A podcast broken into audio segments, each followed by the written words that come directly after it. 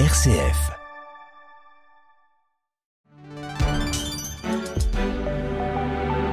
Vous avez choisi RCF, il est 13h. Allez, c'est l'heure de s'informer. Place au journal qui vous est proposé maintenant par la rédaction de Radio Vatican.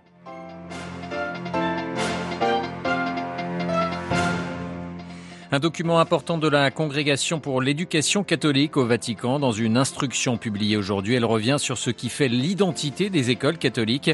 Son titre, L'identité catholique pour une culture du dialogue. Retour sur les grandes lignes de ce document, juste après ces titres. Dans ce journal également, nous ferons le point sur la ville de Mariupol en Ukraine, toujours assiégée par l'armée russe. 160 000 civils y sont toujours pris au piège. Et puis nous irons également dans la province de l'Ituri, en nord, dans le nord de la République démocratique du Congo. Les violences ne cessent pas contre les civils? Une marche des prêtres du diocèse de Kisangani était organisée hier pour dénoncer cette violence. Nous entendrons le secrétaire de l'archevêque. Radio Vatican, le journal Olivier Bonnel. Bonjour, l'identité catholique des institutions éducatives de l'Église, une notion qui fait débat et que la Congrégation pour l'éducation catholique à Rome tente de clarifier. L'organisme du Vatican a publié aujourd'hui une instruction d'une quarantaine de pages sur le sujet. Son titre, L'identité catholique pour une culture du dialogue.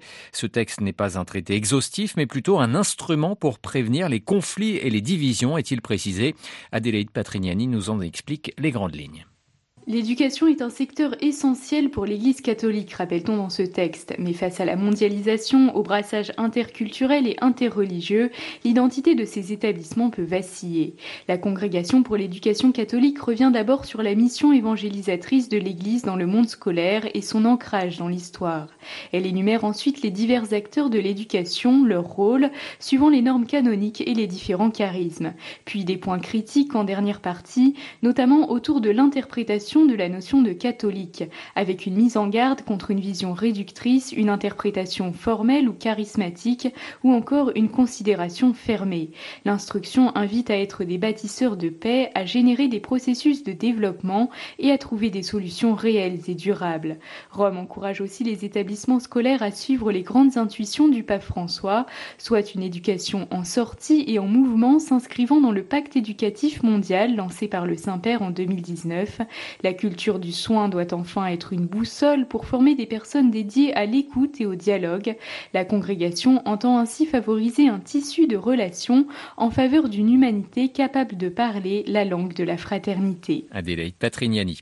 Toujours au Vatican, sachez que la France a nommé une nouvelle ambassadrice près le Saint-Siège. Madame Florence Mangin prendra prochainement son poste à la suite d'Elisabeth Béton de partie au mois de janvier à la retraite.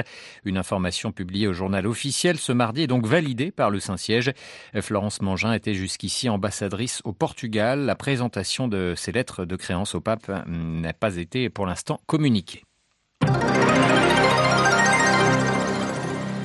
34e jour de guerre en Ukraine et les combats se poursuivent comme les bombardements. Au moins deux personnes ont été tuées ce matin dans une frappe russe ayant partiellement détruit le bâtiment de l'administration régionale de Mykolaïv, cette ville du sud ukrainien située non loin du port d'Odessa.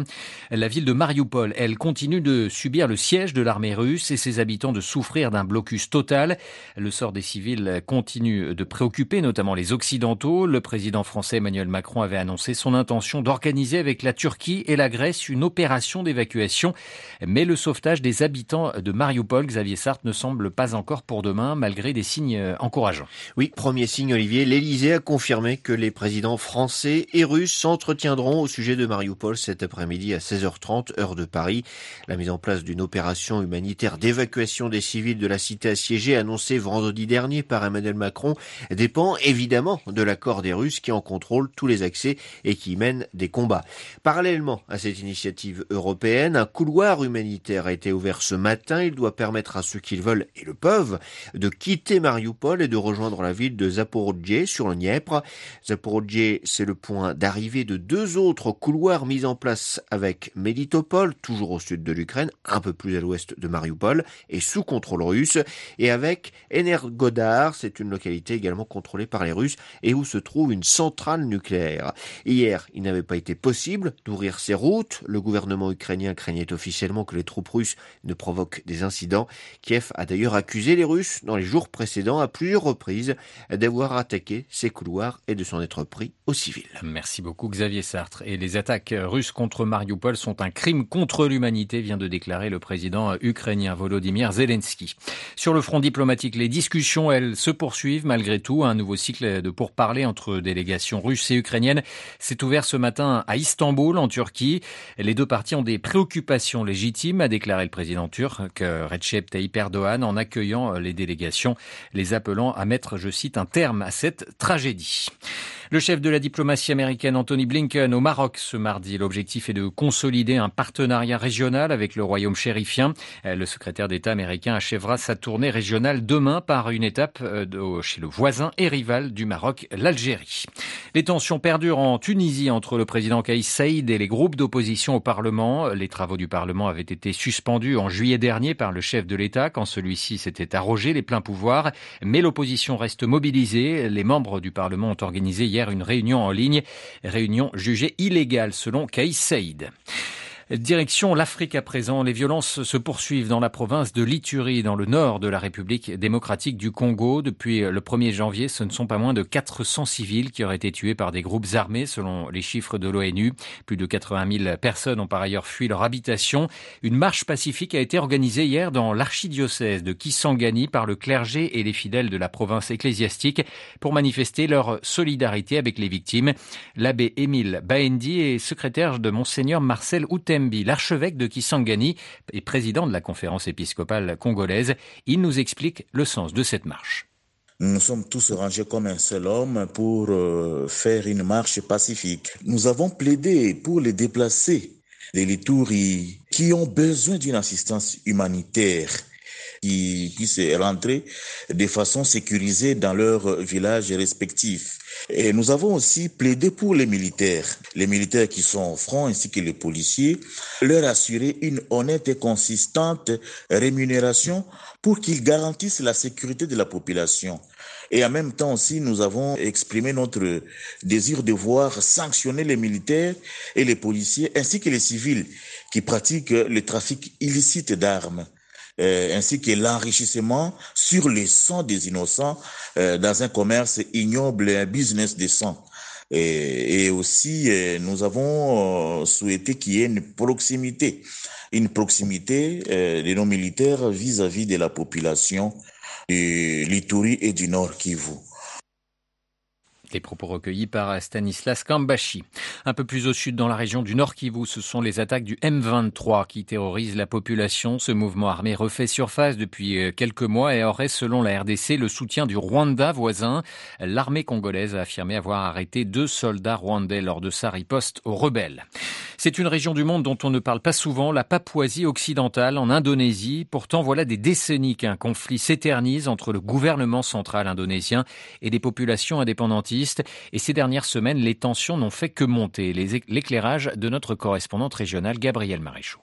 C'est une question administrative qui pourrait sembler anodine, mais qui a provoqué de nombreuses manifestations ces dernières semaines en Papouasie occidentale. Le gouvernement indonésien prévoit de diviser cette région en nouvelles provinces, et pour les manifestants, cette fragmentation ne ferait que renforcer la présence militaire, l'exploitation de ressources naturelles et les vagues démographiques de population venant d'autres îles indonésiennes. Par le passé, ces mouvements de population ont progressivement fait baisser le pourcentage de Papous sur leurs terres, qui restent en attendant le théâtre de conflits violents. Début mars, sept techniciens de la compagnie nationale de télécommunications ont ainsi été tués par des séparatistes papous qui les considéraient comme liés avec l'armée. Un peu plus tôt cette année, les forces gouvernementales tuaient de leur côté Makilon Tabouni, un enfant de 12 ans mort en détention après avoir été suspecté d'avoir volé une arme. De son côté, le Conseil des droits de l'homme de l'ONU a publié début mars un rapport s'inquiétant des exactions commises en Papouasie et évoquant notamment des meurtres d'enfants, des disparitions, des tortures et des déplacements massifs forcés. Le gouvernement de Jakarta a qualifié alors ce rapport de non professionnel, mal intentionné et unilatéral. Kuala Lumpur, Gabriel Maréchaux pour Radio Vatican. Avant de refermer ce journal, sachez que l'ONG Amnesty International a publié ce mardi son rapport annuel pour l'année 2021. Comme chaque année, Amnesty dénonce des violations faites aux droits humains. En 2021, la pandémie a provoqué de profonds déséquilibres, notamment en matière d'accès aux vaccins. L'ONG dénonce notamment une répartition inéquitable de ces vaccins, mais pointe également certains gouvernements africains qui se seraient cachés derrière la lutte contre la pandémie pour étouffer certaines dissidences. C'est la fin de ce journal. Merci pour votre fidélité. Prochain rendez-vous de l'information euh, sur nos ondes. Ce sera ce soir en direct de Rome à 18h. Je vous souhaite une excellente après-midi. Le journal de Radio Vatican était présenté par Olivier Bonnel. Très bon début d'après-midi à tous.